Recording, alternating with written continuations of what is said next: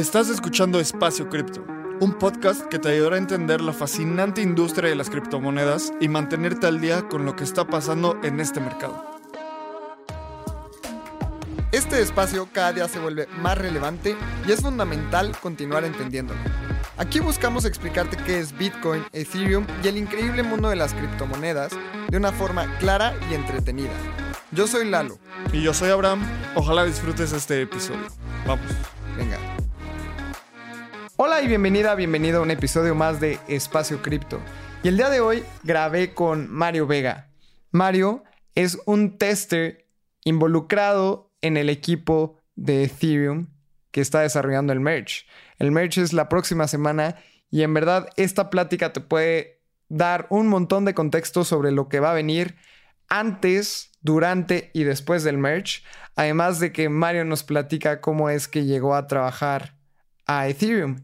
Él está dentro de Ethereum Foundation, él es tester y está muy metido en todo el tema del merge. Él es mexicano y estoy muy contento de tener a Mario aquí porque también nos platicó muchísimo sobre cómo entró a trabajar en Ethereum, cómo es trabajar en Ethereum también. Y yo creo que también un tema súper importante es el tema de la representación, porque Mario es un mexicano que vive en Guadalajara que es un súper buen developer y también habla de lo que necesita un developer para entrar a trabajar a Ethereum, a trabajar en el mundo web 3. Yo creo que esta plática te puede interesar un montón. Si todavía no crees que puedes trabajar en el ecosistema cripto, sin embargo, probablemente ya tengas las herramientas para estar participando en este ecosistema. Mario es un claro ejemplo de lo que se puede hacer siendo un buen developer, teniendo orden, eh, siendo parte de Ethereum y creyéndosela. Así que espero que disfrutes un montón este episodio como yo lo disfruté. Mario es una gran persona, él está súper activa en redes sociales y también es una persona muy amable, así que seguramente si le mandas un mensajito te lo va a contestar. Él está dentro del canal de Telegram de Espacio Cripto, así que únete, somos más de 1500 personas platicando del mundo cripto, sobre NFTs, sobre el merch, sobre todo este ecosistema que nos encanta. Así que antes de empezar el episodio con Mario, te dejamos con un anuncio de los patrocinadores oficiales de este podcast. ¿Quieres llevar tu cripto trading al siguiente nivel y probar un protocolo descentralizado? Checa DYDX. DYDX es el mejor exchange de derivados descentralizado, en donde podrás hacer trading tradicional con tus criptos y también tendrás acceso a herramientas de trading más avanzado como margen o trading perpetuo en Bitcoin, Ether, DOT y muchas criptos más. DYDX combina las mejores tecnologías para brindarte a ti las herramientas de trading que deseas. Con sus órdenes de mercado en Layer 2, tienes al alcance de tu mano los beneficios de la descentralización con la eficiencia y velocidad de un exchange centralizado. Todo esto con la privacidad y seguridad que los Zero Knowledge Proofs de Starkware brindan. Conecta tu cartera y empodérate como trader con las herramientas que DYDX tiene para ti. Hola a todos y bienvenidos a un episodio más de Espacio Cripto. Y el día de hoy tenemos un invitado muy especial. Él es Mario Vega. Mario, como lo escucharon en la introducción, él está muy de lleno en el desarrollo y, e involucramiento del merch. Así que me encantaría hablar con Mario y también que nos cuente. Y estoy muy orgulloso también de que sea mexicano. Mario, muchísimas gracias por estar con nosotros. Muchas gracias a ti por invitarme. Este, estoy muy, muy eh, emocionado de poder platicar toda la experiencia que ha sido trabajar en el Merge, en Ethereum en general. Y pues sí, muchas gracias. Eso es muy emocionante y justamente Abraham y yo hemos estado platicando todo el tiempo y es como que nos escriben un montón en Telegram de, oye Lalo, ¿qué es lo que piensas que va a pasar después del merge? Justamente acabamos de grabar un episodio de eso que salió hace unas cuantas semanas, pero ¿quién mejor para platicar del merge que tú, Mario, que estás súper de cerca? Así que me, me encantaría empezar preguntándote cómo empezaste en el mundo cripto. Ok, pues mira, yo, soy desarrollador de software, ya tengo eh, que será unos 10 años este, desde que salí de la carrera. Eh, y empecé haciendo pruebas, este, empecé en General Electric hace como 8 años aproximadamente, haciendo pruebas para software de, de aviones ahí. Luego me mudé acá a Guadalajara a, a, Oracle y ahí fue también donde empecé también a seguir con las, desarrollo de software de pruebas. Y pues de Ethereum conocí básicamente todo lo que es blockchain. En, empecé a conocerlo en 2017 aproximadamente. Eh, y ahí fue un, un, yo creo que la misma historia que muchos, de que es un, este, eh, un, un, agujero en el que entras y en el que no sales después de mucho rato porque es un montón de información, cosas bien interesantes. Pues así fue como me pasó en 2017.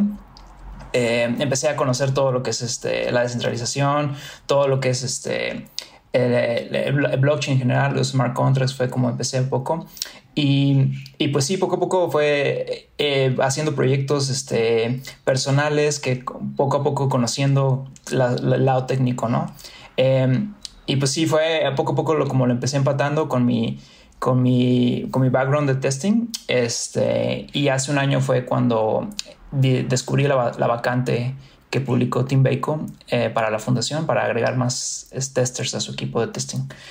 Em, y pues bueno, eh, fue un caso de que se juntaron las cosas. yo tenía el background testing y pues me encantaba, me, me, encanta, me encanta Ethereum y ya conocía detalles técnicos de cómo el funcionamiento interno. Poco, que fue, poco a poco fue adquiriendo. Entonces, pues fue, así como apliqué, este, me entrevistaron varios de los este, ingenieros de testing y varios ingenieros del, equipo de Go Ethereum. También me entrevistaron para, pues, para, para ver mi, mi capacidad de, de, lo que es, es el, el, funcionamiento interno, ¿no? Y fue así como después de varias entrevistas, pues entré a, la fundación hace ya un año. Este, este eh, en septiembre, cumplo, este, este, este mes cumplo un año estando trabajando con ellos junto, junto con este, los ingenieros de pruebas eh, y también este, eh, los ingenieros de Ethereum, que son este, un equipo maravilloso, increíble, de gente impresionante, la verdad. No, no, no me, no, no me, uno, uno se siente de verdad como eh, con, con al principio con un gran nerviosismo, ¿no? O sea, es, el equipo de Ethereum, ¿no? Y pues sí me ha tocado trabajar con todos ellos, conocerlos a casi todos, me, me ha tocado conocer pues ya a muchos de los, de los investigadores de, la parte de research también, trabajamos muy de lleno con ellos. Em, em, sí, ah, con Danny Ryan, con, este, em, con muchos otros de los, de los investigadores también. Y ha sido un, un, un, este, un año increíble de estar conociendo a toda esta gente tan brillante, la verdad. Qué gran historia, Mario. Y es que también me emociona un montón porque mucha gente te va a escuchar y se puede sentir relacionada en el sentido de que tampoco fuiste alguien que entró en el 2009 y ya te llevabas bien con Satoshi en un foro, ¿no? Porque siempre es como, no, es que ellos entraron súper temprano al ecosistema, o sea, 2017 sí es muy buen tiempo, pero tampoco era 2013 cuando Bitcoin costaba un dólar y cuando Ethereum estaba en la ICO, o sea, a ti te tocó entrar después y por lo que entiendo, tú estabas en Oracle y viste la posición o tú ya estabas trabajando por tu cuenta. ¿Cómo fue ese salto de Web 2 completamente a Web 3? Sí, yo estaba, yo seguía trabajando en Oracle hace, hace poco más de un año y al, a la par estando trabajando en Oracle fue cuando yo apliqué a la fundación y este todo el proceso y pues este al momento que dejé Oracle este fue cuando empecé Ethereum de lleno. Y, la aplicación la viste en Twitter o, o sea, solo la viste en la página y dijiste, me, voy a animar a aplicar. Yo me acuerdo específicamente que la vi en Reddit, pero estoy seguro que la publicaron en muchos lados. Eh, pero sí, donde yo la encontré fue en Reddit. Ajá. Eso me gusta un buen también porque no es como que tuvieras los contactos dentro de la fundación, que ya conocieras a Vitalik y Vitalik te invitara a trabajar. Eso también se me hace súper importante recalcar y muchas felicidades Mario porque es difícil, o sea, yo sé que cuántos desarrolladores no habrán aplicado y que tú te quedaras con la vacante, eso pues también habla súper bien de ti y de tu trabajo. Ah, muchas gracias. Y sí, la verdad es, que sí es bien importante recalcar, yo creo que mucha gente, eh, y fíjate que yo siento que lo noté bastante ahorita en Net México, como faltan devs, pero no creo que no hayan, no haya devs aquí en México brillantes. Yo lo que creo es que no se la creen o sea, definitivamente mm. falta mucho eh, empuje, más que nada en propio, ¿no? O sea, de que ustedes mismos deben tener, deben ya, muy, probablemente muchos ingenieros aquí en México tienen más la, capacidad necesaria para entrar a lo que es el, ambiente eh, de Ethereum, desarrollo. Y simplemente es cosa de que se la crean, ¿no? O sea, yo, así yo, hace, hace, si, hace dos años me hubieras dicho que, que, yo iba a entrar a la fundación a trabajar, yo no te lo hubiera creído. Inclusive un mes antes de que yo entrara a la fundación, te lo juro que tal vez tampoco te lo hubiera creído. O sea, yo cuando apliqué, yo me sentía como que yo estaba, no, o sea, no, no, no voy a quedar, ¿no? Este, y, pero poco a poco te das cuenta durante las entrevistas que sí le sabes, ¿no? O sea, sí, sí sabes qué es lo que te están preguntando, sí sabes qué es lo que, lo que se necesita. Eh, y solo así es cuando uno entra, cuando, cuando va y aplica, ¿no? Eh, yo creo que hay mucha gente eh, aquí en México con la capacidad y inclusive tal vez solo les falta tal vez meterse un poquito más de lleno, pero ya no, o sea, la capacidad sí, sí está aquí en México, sí hay ingenieros capaces. Yo estoy de acuerdo, también me pasó algo muy parecido cuando entré a Bitso. Yo un tiempo estuve trabajando ahí y en la entrevista me preguntó un co-founder que por qué me había tardado tanto en aplicar, porque yo siempre les decía que yo era súper fan de Bitso y me dijo, ¿por qué te tardaste tanto en aplicar? Y le dije algo que le dio mucha risa, que le dije es que es como bailar con la más guapa, ¿no? O sea, atreverte a bailar con la más guapa en ese sentido de, voy a aplicar Ethereum Foundation, voy a aplicar a Bitso, voy a aplicar al trabajo de... De en ese momento era la cosa que yo quería hacer, ¿no? Y yo también te veías muy relacionado. Y me gustaría también platicar para que los devs que nos están escuchando y toda la gente que quiera aplicar en un trabajo cripto, ¿cómo te sentías en el idioma? O sea, yo sé que trabajas en inglés, es súper importante hablar inglés, pero cuéntanos un poquito sobre eso, lo dominas perfectamente, en ese momento te sentías inseguro, platícanos cómo fue ese proceso y también de tus habilidades. O sea, estabas diciendo que sí te las sabías, pero ¿qué crees que te ayudó a llegar al puesto en el que estás en temas de, hard skills, no? Ok, yo creo que sí, me preparó bastante, por ejemplo, haber trabajado para Oracle en cuanto a los temas del idioma, porque sí trabajas todo el tiempo con gente que habla inglés. Igual no es todo el, em, no es el día al día, ¿no? Eh, si, si, alguien ya trabaja día a día con, en inglés, ya, ya está más que suficiente. Si solo trabajas de vez en cuando, esporádicamente, pues yo creo que es, es más que suficiente. Pero si no, es, sí es bien importante meterle un poco al, al, idioma, porque la verdad es que todos los desarrolladores este, sí nos comunicamos de esa forma, ¿no? en inglés.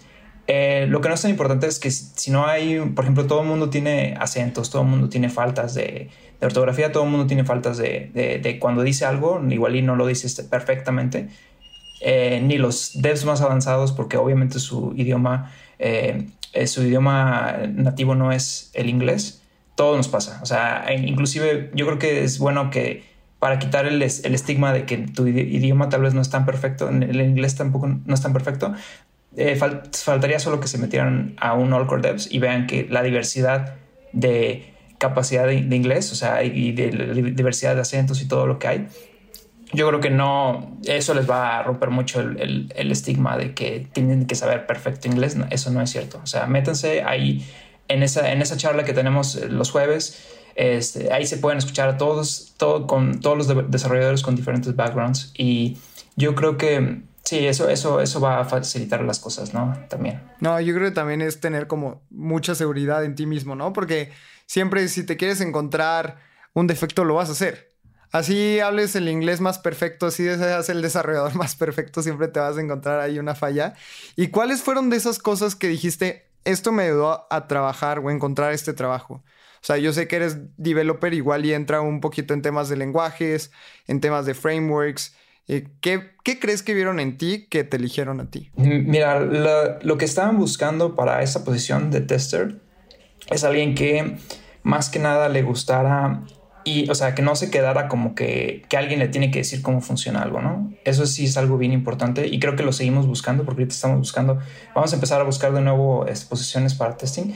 Creo que una de las cualidades más importantes que tiene que tener una persona que quiera trabajar en, en un rubro tan nuevo es que va, esa persona va y entiende, ¿no? Por, eh, eh, busca la información, la comprende y encuentra cómo funciona, ¿no? Y lo, y lo, y lo este, digiere, ¿no? Muy fácilmente. Eh, o igual y no tan fácilmente, pero no pasa nada. O sea, el chiste es que la persona sea como dedicada y enfocada, más que nada. Enfocada es la palabra para, para comprender los diferentes temas, porque son muchos temas, pero eh, que, que seas una persona enfocada yo creo que te va a llevar eventualmente al, al lugar que, es que necesitas para estar trabajando en, en, el entorno blockchain. Sí, yo creo que Eso es de las cosas más importantes, ¿no? Porque yo creo que es tener iniciativa porque nada está escrito. No es como que puedas seguir un libro de cómo hacer el merch, ¿no? O sea, como todo eso es... Tienes que saber acatar órdenes, pero también yo creo que tienes que ser súper... Eh, tener una gran iniciativa para hacer las cosas. Exactamente. ¿Crees que eso ha sido algo que te ha llevado más allá o también el tema de habilidades técnicas? ¿O crees que aprendiste las habilidades técnicas sobre la marcha? Seguramente tenías un background muy importante que eso también ven los testers y todos los developers, pero platícanos también cómo es que llegaste a a desarrollar y hacer las pruebas. Sí, definitivamente nadie entra con todo lo que necesita, ¿no? Eh, hay muchas cosas que aquí van saliendo. Inclusive, eh, por ejemplo, yo cuando empecé, lo único que se requería es que conocieras cómo desarrollar una prueba, ¿no? Y teníamos, hay un template que dice exactamente, ¿no? Cómo tienes que hacer la prueba.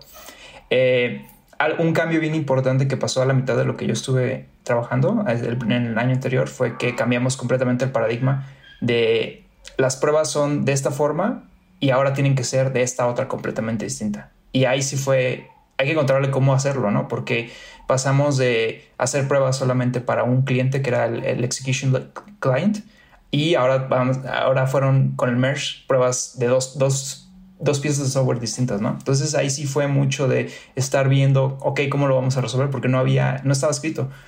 Y teníamos por suerte en la, en la fundación una, un software que se llama Hive, que nos ayudó mucho a hacer pruebas como de eh, end-to-end se llaman.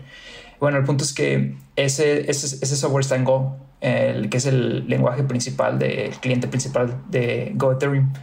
Y yo no sabía Go. Entonces, él ahí sí lo tuve que aprender sobre la marcha, ¿no? O sea, eso es algo que yo, no, yo definitivamente nunca había aplicado.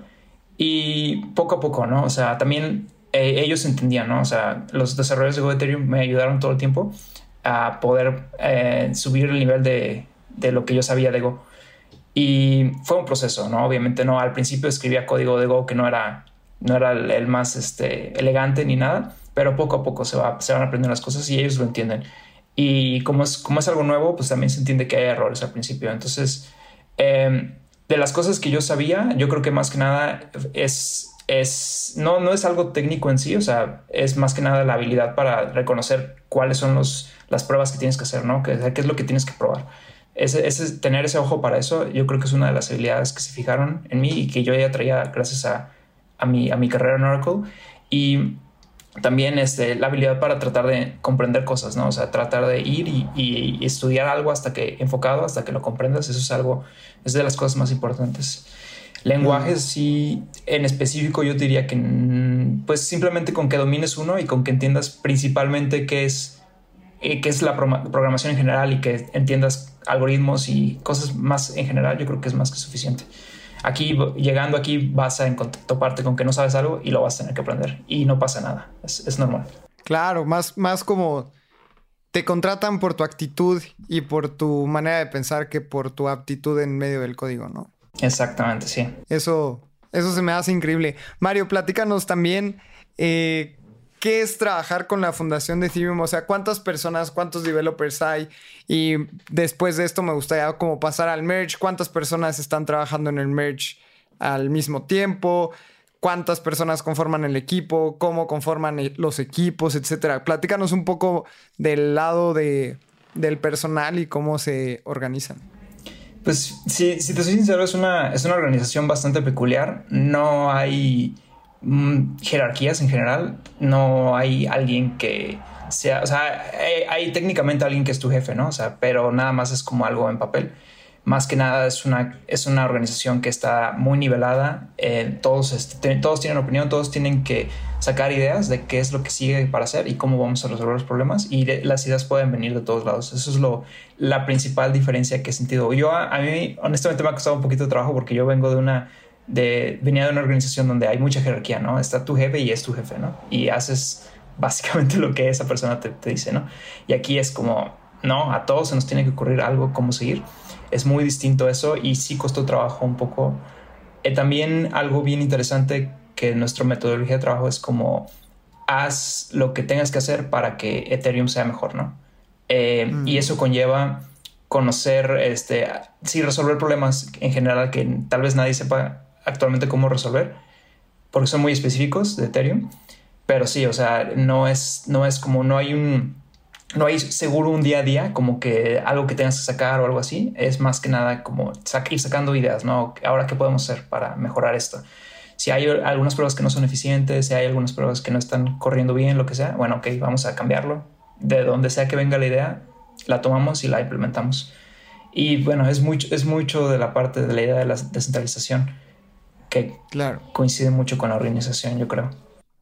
Sí, eso estoy súper de acuerdo, creo que es súper importante y como dices, o sea, si quieres descentralizar y tienes una jerarquía súper centralizada en dos jefes, pues también qué coherencia hay, ¿no? ¿Cuántas personas conforman el equipo que están trabajando ahorita en el merch?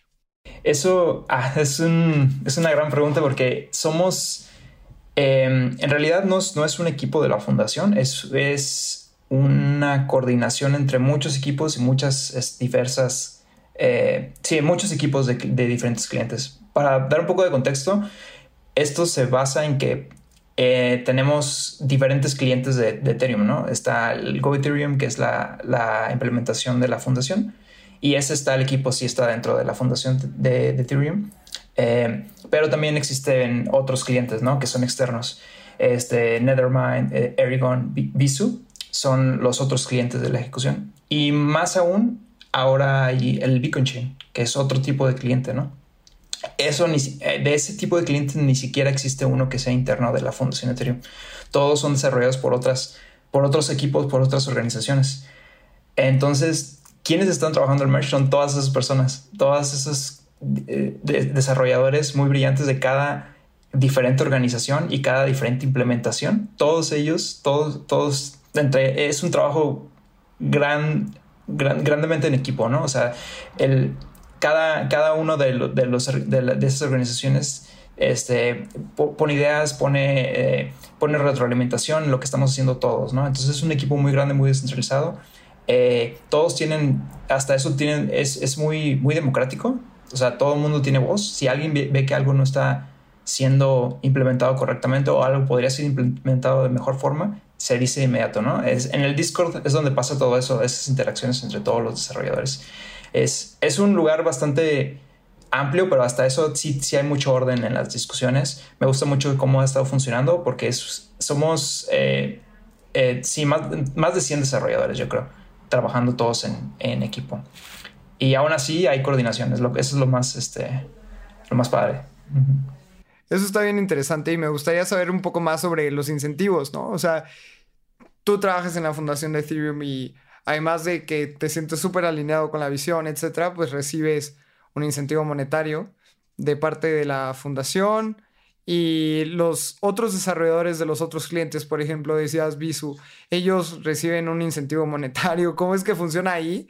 O si le dedican en sus tiempos libres. La verdad es que me encantaría que nos platiques más a todos cómo funciona eso.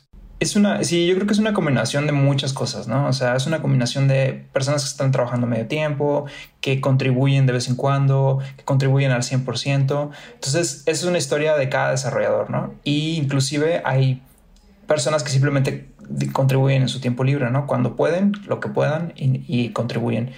Es eh, algo bien importante es que todos son código abierto, entonces cualquier persona puede llegar, abrir un request para hacer un cambio y se va, se va, se va a implementar. más bien, si está bien hecho, se va a implementar. Entonces, sí, es, es una historia de cada, de cada una de, los, de las organizaciones. Por ejemplo, y, otra cosa muy importante también es que la fundación sí otorga este, los grants a muchos de los clientes. Si tu cliente de Ethereum está a la par en seguridad, en calidad de código, etcétera, etcétera, probablemente tu equipo va a recibir un grant de la fundación mm. para poder continuar el, este, el desarrollo. Ya, o sea, si hay grants para estos equipos, etcétera, eso también se me hacía importante. Mario, creo que ahorita que ya nos diste más visión sobre cómo es trabajar dentro del desarrollo del merch. Bueno, de todo lo que viene para Ethereum, porque no únicamente es el merch y se acabó, ¿no? Platícanos también. Vamos a hacer ahora un recap de todo lo que se tiene que hacer o se tuvo que hacer para llegar al merch. Obviamente Vitalik tenía esta visión del merge desde 2017. Él decía que en un año íbamos a tener el cambio de proof of work a proof of stake. Obviamente esto no pasó así, pasó cinco años después de lo que él estaba planeando. Entonces, Vitalik ha dicho que es muy malo estimando, pero ¿qué es todo lo que se ha tenido que hacer para llegar al merge que se esté celebrando probablemente la semana en que publiquemos este episodio? Así que, ¿qué trabajo fue el merge? Eh, sí, fue un, un trabajo increíble a partir de los últimos cinco años, cambios y cambios, más que nada. Yo creo que los últimos, de 2017 a 2020, 2021 más o menos, la mayoría de los cambios fueron trabajo de investigación, ¿no? O sea, ¿cómo vamos a simplificar esto? Y eso fue una de las cosas que traían todo el mundo en mente, ¿no? O sea, vamos a retrabajar esto hasta que lo que tengamos que hacer sea lo más sencillo posible.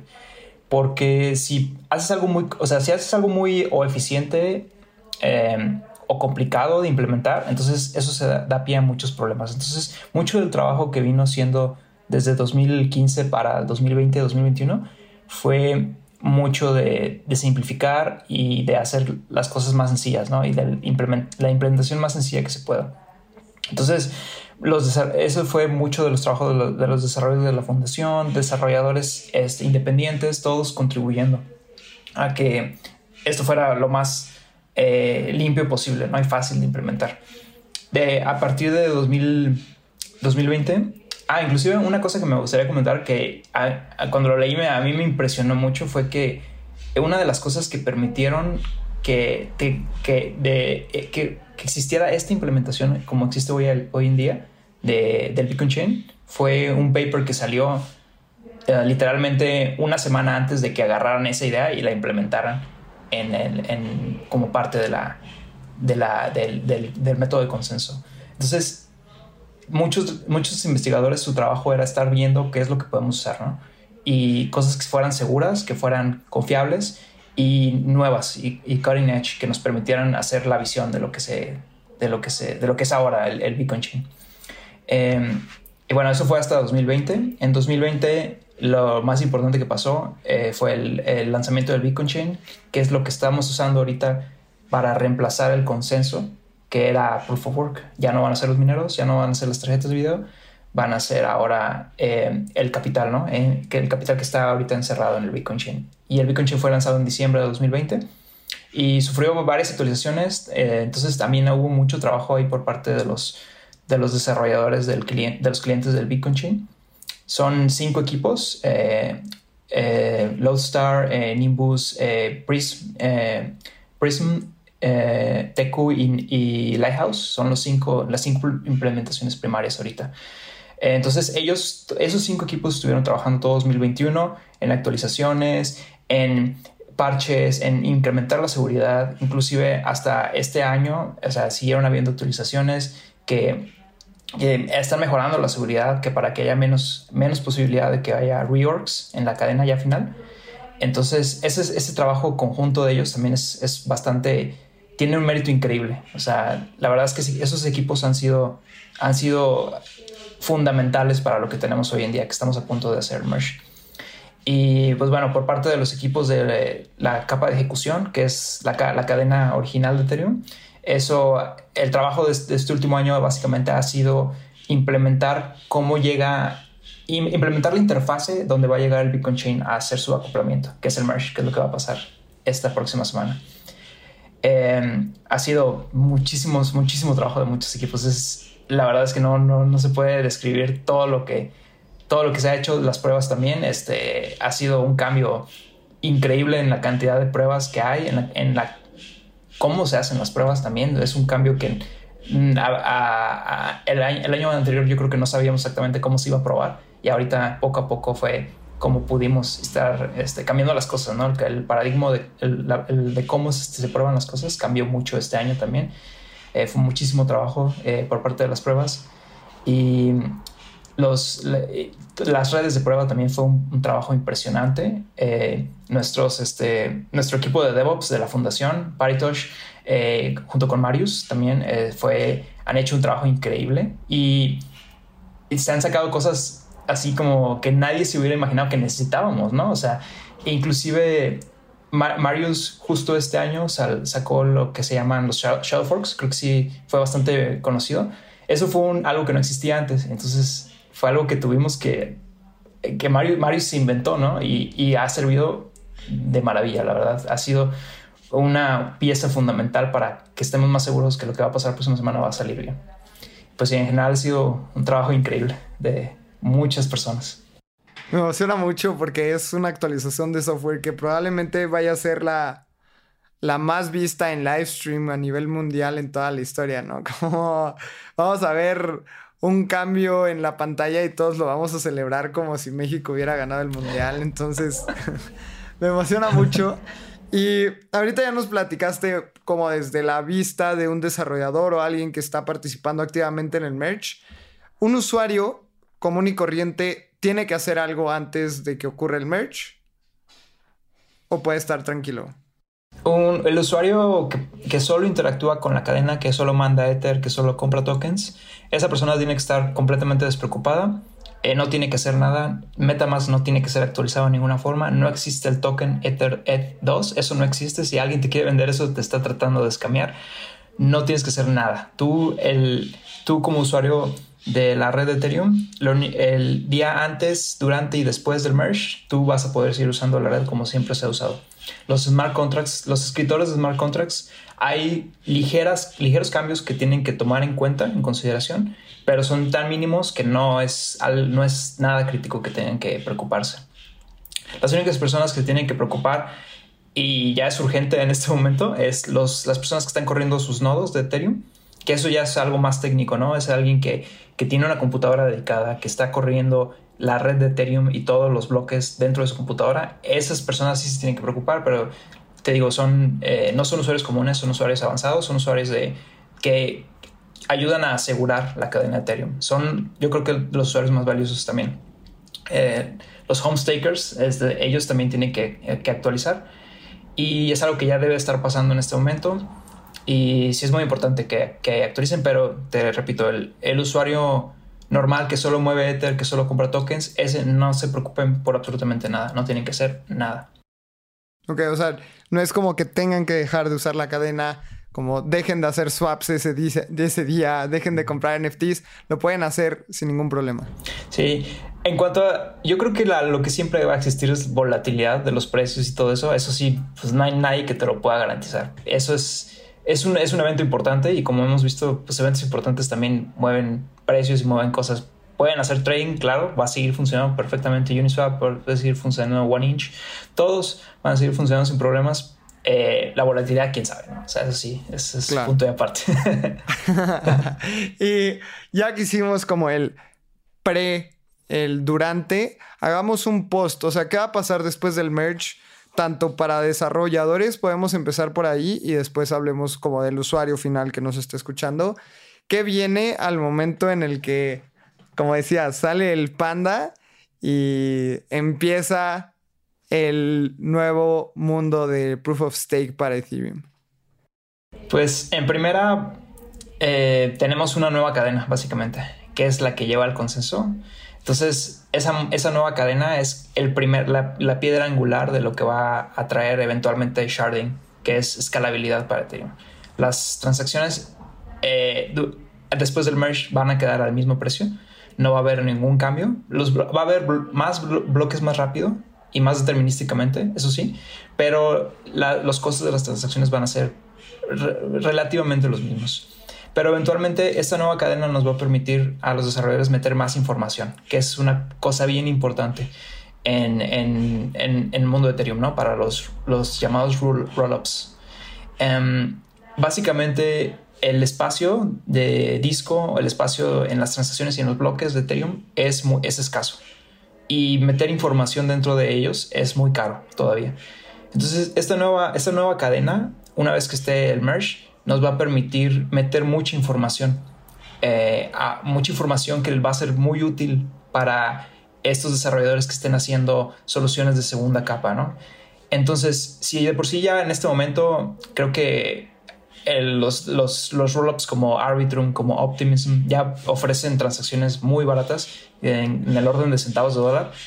Eventualmente, cuando podamos implementar los siguientes cambios que, permitan hacer eh, el proto dank sharding, como le llamamos, va a ser 100 veces más barato todavía. Entonces, lo cual va a permitir que mucha gente que no se animaba a entrar al mundo de Ethereum va a poder este, entrar mediante los rollups.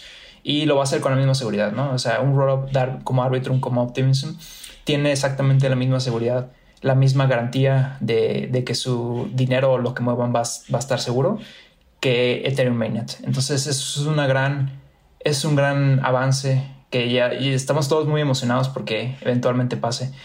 Eh, en cuanto al lado técnico, eh, sí es un eh, sí es un reto, sí es un gran reto. La verdad es que meter información de forma segura a la segunda cadena y que, y que todo funcione bien, la verdad es que sí hay eh, muchas cosas que resolver todavía, muchas cosas que afinar y muchas cosas que entender también, ¿no? El usuario también no tiene que preocuparse por eso, pero los desarrolladores sí tienen que entender un poquito qué es lo que está pasando con la información. Y sí, sí es, sí es mucha info, todavía queda, todavía yo, yo, yo, diría que más o menos como un año para que este, pase eso, pero pues sí, eventualmente va a ser para el bien de todos, ¿no? Para que transacciones más baratas y más accesibles para todo el mundo.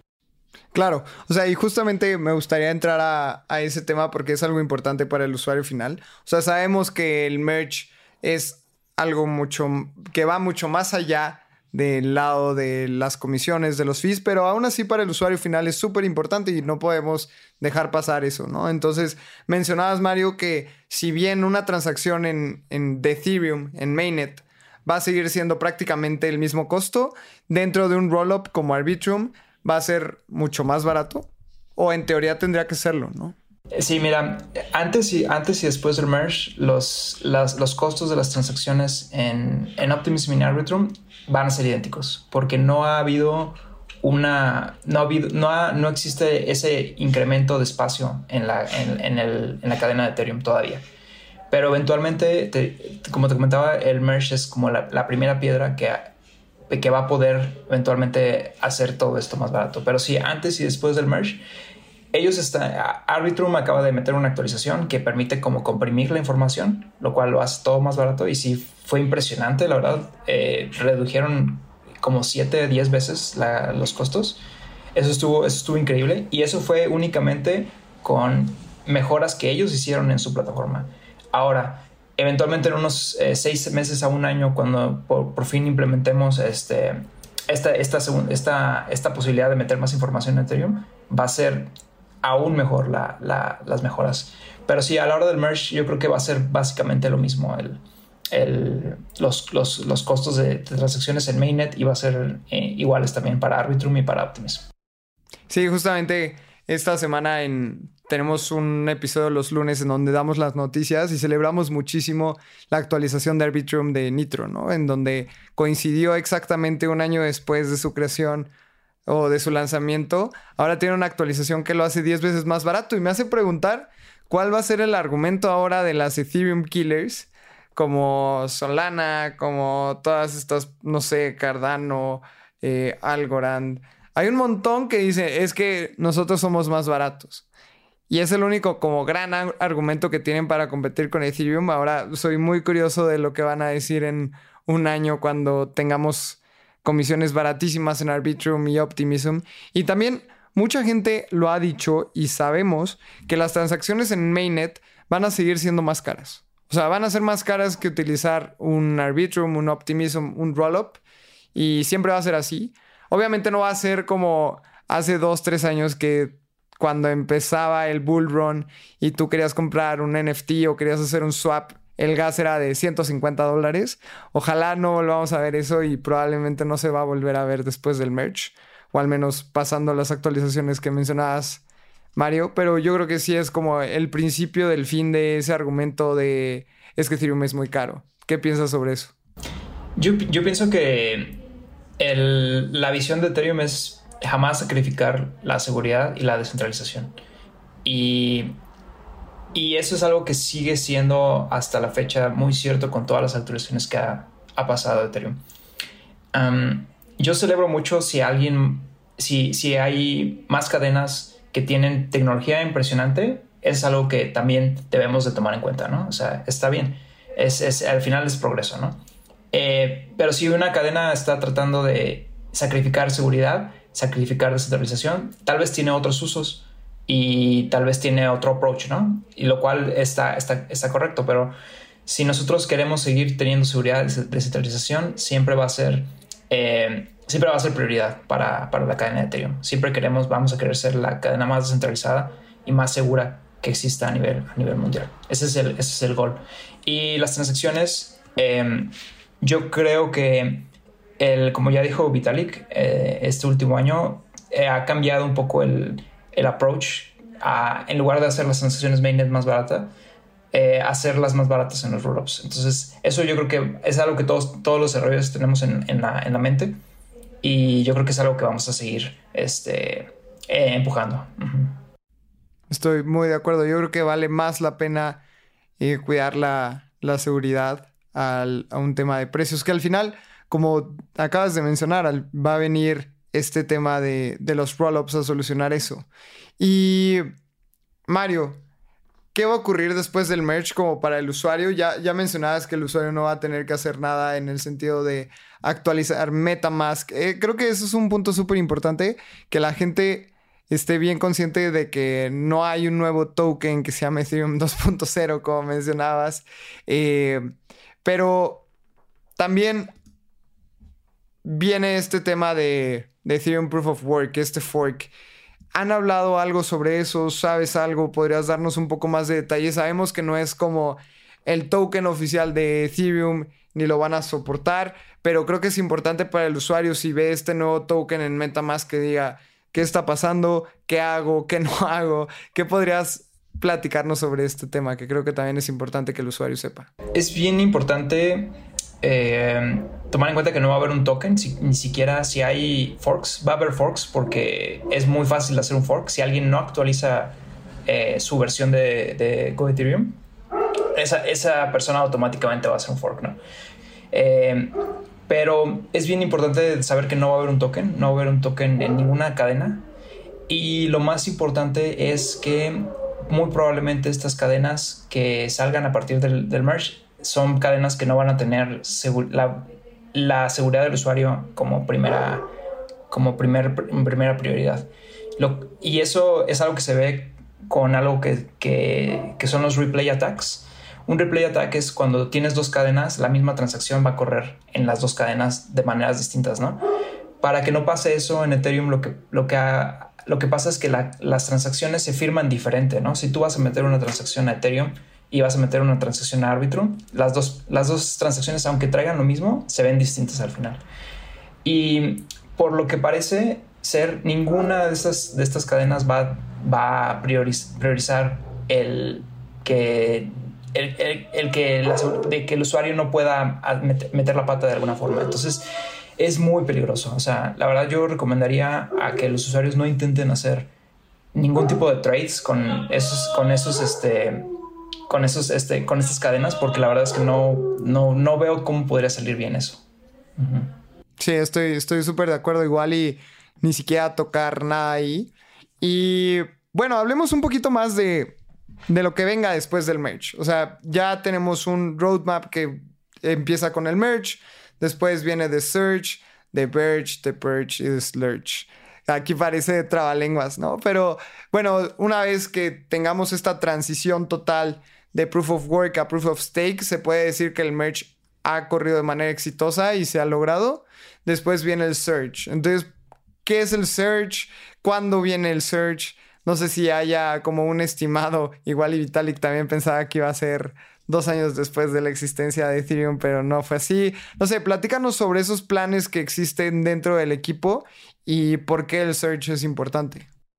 Sí, el primer, yo creo que los primeros, las primeras soluciones que tenemos en, en vista y que son las más importantes ahorita son simplemente habilitar los retiros para, la, la para, para, los validadores, ¿no? Para que pueda haber eh, distribución de las, de las ganancias que pueda haber después de validar. Entonces, withdrawals es, lo más, es una de las soluciones más importantes que sigue ahorita en, en, en Ethereum. Um, las demás actualizaciones son simplemente para hacer eh, para eh, la ruta sharding, ¿no? Por ejemplo, eh, cómo el Beacon Chain ya solo no va a ser una cadena, sino van a ser varias cadenas. Eso es parte del roadmap, que cada una de esas diferentes cadenas va a poder contener información. Em, otra de las actualizaciones importantes es em, los Berkeley Trees. creo que ese es, No me acuerdo muy bien qué... Ese es el Verge. Es el Verge, ajá. Entonces eh, los Worker Trees es un, es un cambio de la estructura interna de cómo está la principal cadena de ejecución. Ese es lo que va a hacer, vas, es mucho más fácil accesar información de lo que es ahorita, ¿no? Ethereum, tú tienes un, una, un cierto tipo de, em, de un, cierto tipo de, de, información, ¿no? De cómo, cómo la guardas. Entonces no es tan eficiente sacar información de Ethereum ahorita, ¿no? Del, del, del estado global de Ethereum. Entonces, después de esto, una vez que se pase a, a este nuevo tipo de, información, va a ser mucho más fácil obtener exactamente una pieza de información de, del, estado global de Ethereum, lo cual va a mejorar muchísimas cosas, va a ser mucho más eficiente y va a, es, es el primer paso a lo que se llama stateless Ethereum, que va a permitir que haya clientes mucho más ligeros, mucho más este, compactos, que puedes correr, que no necesites eh, teras y teras de información en tu disco duro para poder correr ese cliente. Eso es muy importante porque eso ayuda mucho a la descentralización. Em, y una vez que tengamos algo como eso, cualquier persona va a poder entrar rápidamente a validar la cadena. Inclusive, no estoy seguro, pero yo creo que también validadores va a ser mucho más eficiente de esa forma. ahorita un validador que es una persona que puso 32 setters en, la, en el execution client, eh, esa persona necesita mucho, mucha capacidad de, disco eh, y un SSD muy, una computadora más o menos eh, con buenas capacidades, ¿no? Y el punto de Ethereum es que eventualmente eso no sea necesario, que sea muy fácil para cualquier persona entrar a validar la cadena. Em, sí, sí, eso también ayuda muchísimo a la descentralización, ¿no? Porque en el hipotético caso de que yo tuviera 32 setters y quiero validar, necesito una computadora también como decías, con muy buenas características. Y existen otras maneras como Lido, etcétera, pero yo creo que siempre vas a apoyar más a la descentralización mediante teniendo tu propio validador en casa. Y eso es algo que hace muy bien Bitcoin. La verdad es que puedes tener un nodo y funciona muy bien hasta con una Raspberry, ¿no? Entonces yo creo que eso, va a ser muy emocionante y cuando llegue el momento tener uno en casa va a ser genial. Y después viene el Purge, ¿no? Que es... Eh, ahí voy a repetir. Después viene el Purge, que es cuando se elimina la data histórica y arreglan eh, technical debt, que esto siempre es como... Hay un meme muy divertido que es alguien levantando una alfombra y poniendo technical depth debajo de la alfombra y bajándolo, ¿no? Entonces, yo creo que es como atacar la deuda técnica también es súper importante para los developers y para que un software funcione muy bien. Y después viene de, Splurge, que son misceláneos y the fun stuff, como lo llama Vitalik. Pero yo creo que este roadmap es súper, súper importante que la gente sepa que no nada más con el merch se, acabó este, esta nueva transición de un Ethereum más eficiente, más bien apenas es el inicio y Mario, también el hecho de que, de que tú estés participando en el merch me da muchísima curiosidad. ¿Qué es lo que vas a hacer en ese momento? O sea, platícanos cómo va a ser el, el momento en el que ocurra, tú no vas a tener que hacer nada o vas a empezar a correr pruebas después de que ocurra. Platícanos ese momento, porque nosotros como espectadores lo que vamos a hacer es abrir una chela y festejar, pero no sé si los developers vayan a hacer lo mismo. Yo, yo voy a abrir probablemente una chela ya que haya finalizado la cadena. Una vez que pase eso, yo creo que ya voy a estar más tranquilo. Eh, no, corriendo pruebas, ahí tenemos un sistema automatizado que todos los días corre pruebas con todos los clientes y ha sido corriendo y ha sido este, mostrando los mismos resultados. Todo lo pueden ver, es, este, es público. Es, eh, y, y ahí, ahí eso es automático, ¿no? Ya no hay, no hay más, o sea, no hay más pruebas que correr en sí. Básicamente el, el trabajo de los desarrolladores ahorita que, que, pase el merge va a ser vigilar el, el estado actual, ¿no? Cómo finaliza la cadena, cómo primero que nada, que sí lleguemos a la dificultad, ¿no? O sea, creo, creo que una de las cosas importantes es que se tiene que seguir minando hasta que se llegue a la dificultad de, de engage, ¿no? O sea, cuando, cuando lleguemos a esa dificultad, lo que vamos a vigilar y tener muy, muy, muy presente es que los, los execution clients puedan detectar que ya pasó, ¿no? Una vez detectado que ya pasó eso, va a, va a empezar una coordinación entre los dos clientes que va a hacer que empiece el, el, el, el, merge y va el siguiente bloque ya va a ser generado con proof of stake inmediatamente. Entonces es algo que vamos a estar vigilando, ¿no? O sea, que si se llegue a la dificultad, que eh, una vez que se generen los bloques de proof of stake, todos los clientes los estén aceptando, los estén ingiriendo, ingiriendo los estén este, incorporando sus cadenas, que todo funcione, todo fluya perfectamente. Esa es una de las cosas que vamos a tener bien, este, bien presentes y vamos a estar vigilando. En el caso este, de que, por ejemplo, que no haya finalización, entonces es algo que ahí nos tenemos que poner este, ahora sí los guantes y entrar a ver qué está pasando, ¿no? O sea, vamos a estar las primeras, los primeros minutos del merge van a ser bien importantes. Nosotros vamos a estar a cargo de estar vigilando todo eso y sacando más información, ¿no? Si es que algo no funcionó perfectamente, entonces tenemos que estar este, al tanto, definitivamente. Y digamos que no sabemos exactamente a qué hora va a pasar el merge, pero probablemente haya un gran estimado. Entonces, digamos que el estimado diga que en 12 horas va a ocurrir. Entonces, esas 12 horas vas a tener que estar súper vigilante, vas a estar en una llamada con los devs, va a haber un lugar en donde se pueda ver eh, en vivo. Ahí, ¿qué va a ocurrir? Por lo general, el, el War Room, como le llamamos, este, es el, es, sale en cuanto alguien está detectando las cosas, ¿no? Por ejemplo, yo creo que no 12 horas antes, yo creo que vamos a estar constantemente monitoreando en Discord, es algo, es un lugar muy activo, todos los developers cuando ven algo llegan ahí y postean. Entonces, en el momento que alguien vea, ok, ya va a pasar, este, ya estamos muy cerca, faltan como N bloques, una hora, lo que sea. Entonces ahí sí, probablemente saquemos un Zoom y nos conectamos todos para estar vigilando y monitoreando de cerca a todos los devs. Qué emocionante. ¿Y ese Discord es público? O sea, ¿la gente puede ir a leer los mensajes? Claro que sí, es público. Y sí me gustaría que todo el mundo lo buscara. Es el Ethereum, Research RD Discord. Es público, todo el mundo puede entrar, todo el mundo puede leer las discusiones.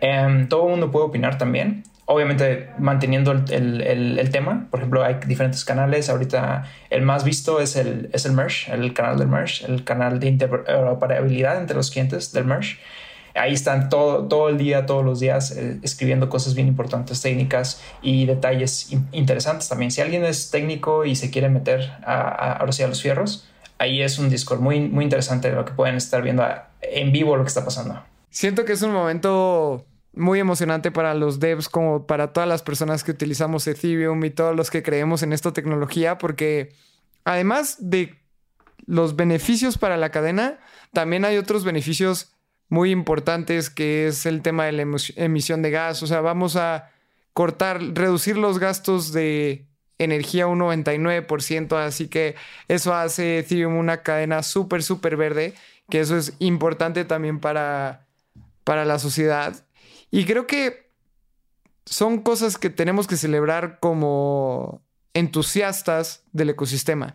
Puedes o no ser alguien que le guste Ethereum, pero creo que también es un logro que los developers han logrado o van a lograr, ¿no? O sea, también estar conectados. Todo esto es un roadmap que ha llevado más de siete años y que esto ocurra de manera exitosa va a ser algo que tenemos que celebrar. Mario, muchísimas felicidades también por todo el trabajo que has hecho y por todo lo que se viene. Me gustaría también ir cerrando con el tema de, de los latinos. O sea, no sé si tengas como algún mensaje antes del mensaje, me gustaría saber si hay alguien más dentro del equipo, o sea, codeando, jalando los fierros, como mencionabas, latino, si los podemos contactar, como... Platícanos sobre eso, o sea, ¿qué está pasando en el equipo latino? Sí, sí hay gente, sí hay personas latinas en, en, todo, en, en, la fundación, entre los desarrolladores pero falta, ¿no? O sea, sí, genuinamente yo creo que es importante que eh, aquí en México o en el resto de América Latina se, se den cuenta que sí hay, sí existe la capacidad y sí la tienen. Solo es cosa de creérselo y de verdad dedicarle un poquito más de tiempo. Si de verdad les interesa, no creo que no, si, si, si, si yo tengo la capacidad, mucha gente más la debe tener, simplemente no, no se han dado cuenta, ¿no? Eh, hay algo bien importante que se llama el, eh, el Fellowship, que es, acaba de empezar la fundación, que es un programa donde... ¿Cómo es? Ethereum Fellowship. Eh, fellowship, ajá. Es el, Es, el, es un programa que acaba de iniciar. Déjame te doy el nombre correcto porque es algo... es, es, un, es un programa básico... Ajá. Ethereum Protocol Fellowship. Es un es, es un programa en el que vamos a ver mentores de todos los desarrolladores núcleo de, Ethereum y básicamente es como un ramp up para empezar con gente que esté muy interesada, que tenga las, las ganas de conocer más de cómo funciona el núcleo de Ethereum y va a ser un programa de creo que cuatro o cinco meses, algo así. Y pues sí, vamos a ver mentores y va, a haber mentores eh, mexicanos. Yo, yo soy el, creo que el único mentor mexicano ahorita pero bueno, sí me gustaría, de verdad, yo hasta yo hablé con el coordinador de, de, de, de este nuevo este, effort y, me, y, les pedí que me, me, encantaría este, mentorear personas de Latinoamérica, ¿no? O sea, y ayudar a las personas de Latinoamérica. Entonces, si hay alguien escuchando esto y que sepa que tiene las ganas y la visión y, y, la capacidad, métase a este programa, ahí voy a estar yo y si, si, yo puedo ayudar con cualquier cosa, también hay, este, por supuesto que podemos este, trabajar juntos. Eso está increíble. Mario, ¿qué tip le darías a alguien que quiere empezar a desarrollar o que quiere empezar a, digamos, a desarrollar y después a dar un paso al ecosistema blockchain? Pero Empecemos con, esa persona que tal vez todavía no ha codeado nada y qué, consejo le darías.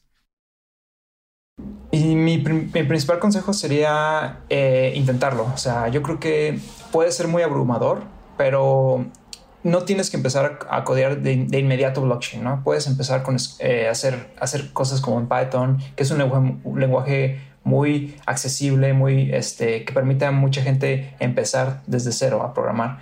Eh, agarren cualquier lenguaje de programación, empiezan a meterse este, y, a, y, y, a, escribir código, ¿no? Ah, no tiene que ser el mejor código, tiene que ser, este, no tiene que ser siquiera algo que funcione, tienen que intentarlo. Eso es básicamente eh, una de las mejores recomendaciones que, que me gustaría dar. Y alguien que ya desarrolle, por ejemplo, en Python o en un lenguaje web 2 y quiera hacer el salto al mundo web 3, ¿qué les aconsejas? Yo creo que a mí lo que más me ayudó fue Solidity escribiendo smart contracts. Pero también una cosa bien importante es preguntarse por qué las cosas son así en Solidity, ¿no? Uno agarra Solidity, el lenguaje, y hay muchas cosas que se ven raras, ¿no? Son diferentes. ¿Por qué este es un lenguaje de blockchain? Entonces, cuando empiecen con Solidity, eh, eh, vean ejemplos, vean, vean código que ya existe, pero también pregúntense, oigan, ¿por qué, por qué esto, no? ¿Por qué, qué es storage, no? Es una, una palabra clave de Solidity este, que abre una infinidad de cosas que te tienes que preguntar, ¿no? Y que tienes que conocer. Y está bien padre eso. O sea, la verdad es que eh, pregúntense bien, o sea, ¿qué, por, qué, ¿por qué son las cosas así en Solidity? Yo creo que eso les va a abrir mucho el panorama. Eventualmente los va, los va a inspirar a conocer más a fondo los detalles, ¿no? De por qué son las cosas así en blockchain. Mario, te agradezco muchísimo por haber tomado el tiempo y venir a platicar con nosotros en Espacio Cripto. Siempre cerramos con esta pregunta y creo que va a ser una respuesta muy interesante la tuya. Así que si pudieras tener contacto, pudieras hablar con Satoshi Nakamoto, ¿qué le dirías? con Satoshi Nakamoto. Yo... Em, ah, es una muy buena pregunta, ¿no? Yo creo que... Yo creo que le daría las gracias, ¿no? O sea, eso es... Eso es este... Es, es un... Ah, fue un... Fue una jugada, ¿no? Fue un un, algo que parecía como muy improbable que alguien hiciera. Se le ocurrió, lo hizo. Es, yo creo que mucha gente debe estar muy agradecida y yo, yo también principalmente, porque si no hubiera sido por él, a Vitalik no se le hubiera ocurrido esto y yo no tendría trabajo, no estaría tan emocionado con lo que estoy haciendo, ¿no? Nos, nos abrió el panorama, nos, nos, nos, mostró esto que, que existe ahora, que es muy interesante, que no sabíamos que la, la humanidad necesitaba. Este, sí, básicamente las gracias, yo creo. Mario, muchísimas gracias. ¿Cómo la gente te puede encontrar? ¿Cómo te puede mandar un mensajito? ¿Cómo te puede hacer preguntas?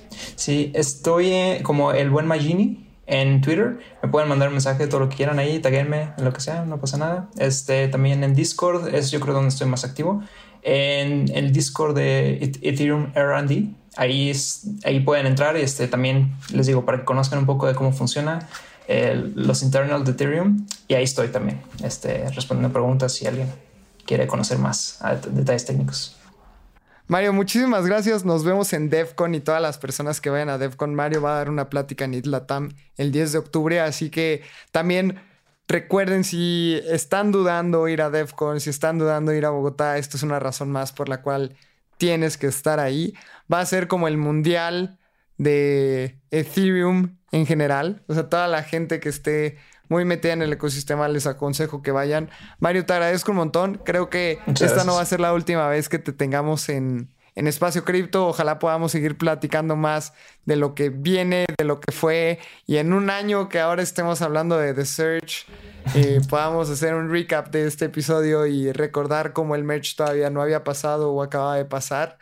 Y va a ser un momento también increíble para nosotros. Te agradezco, Mario. Así que recuerden si quieren escuchar más o quieren consumir más contenido de Espacio Cripto, tenemos un newsletter donde escribimos tres veces a la semana y creamos un montón de contenido, mandamos noticias, después Abraham y yo tenemos un escrito todos los martes, luego los jueves es newsletter de comunidad en donde un montón de gente participa y escribe para la gente de la comunidad de Espacio Cripto. También nos pueden seguir en redes sociales. Yo estoy como arroba Lalo Cripto, Espacio Cripto también en todas las redes sociales. Y platíquenos qué es lo que más les emociona o qué es lo que más les emocionó del merch. Y nos escuchamos en la próxima. Muchas gracias por escucharnos. Muchas gracias.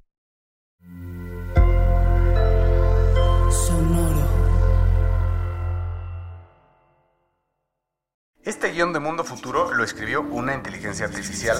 Imagina un mundo donde la tecnología se convierte en una extensión natural de nuestras vidas. Donde cada experiencia se eleva a niveles inimaginables de simplicidad. Un mundo donde los límites se desdibujan y las ideas se hacen realidad con un solo toque. El mundo cambiará más en los próximos 10 años que en los últimos 100. Yo soy Jorge Alor. Yo Mario Valle. Y yo Jaime Limón. No te pierdas Mundo Futuro, el principio del fin. Disponible en cualquier plataforma de podcast. Mundo Futuro, Mundo Futuro. When you drive a vehicle so reliable it's backed by a 10-year, 100,000-mile limited warranty, you stop thinking about what you can't do and start doing what you never thought possible. Visit your local Kia dealer today to see what you're capable of in a vehicle that inspires confidence around every corner. Kia, movement that inspires. Call 800 333 4KIA for details. Always drive safely. Limited inventory available. Warranties include 10 year 100,000 mile powertrain and 5 year 60,000 mile basic. Warranties are limited. See retailer for details.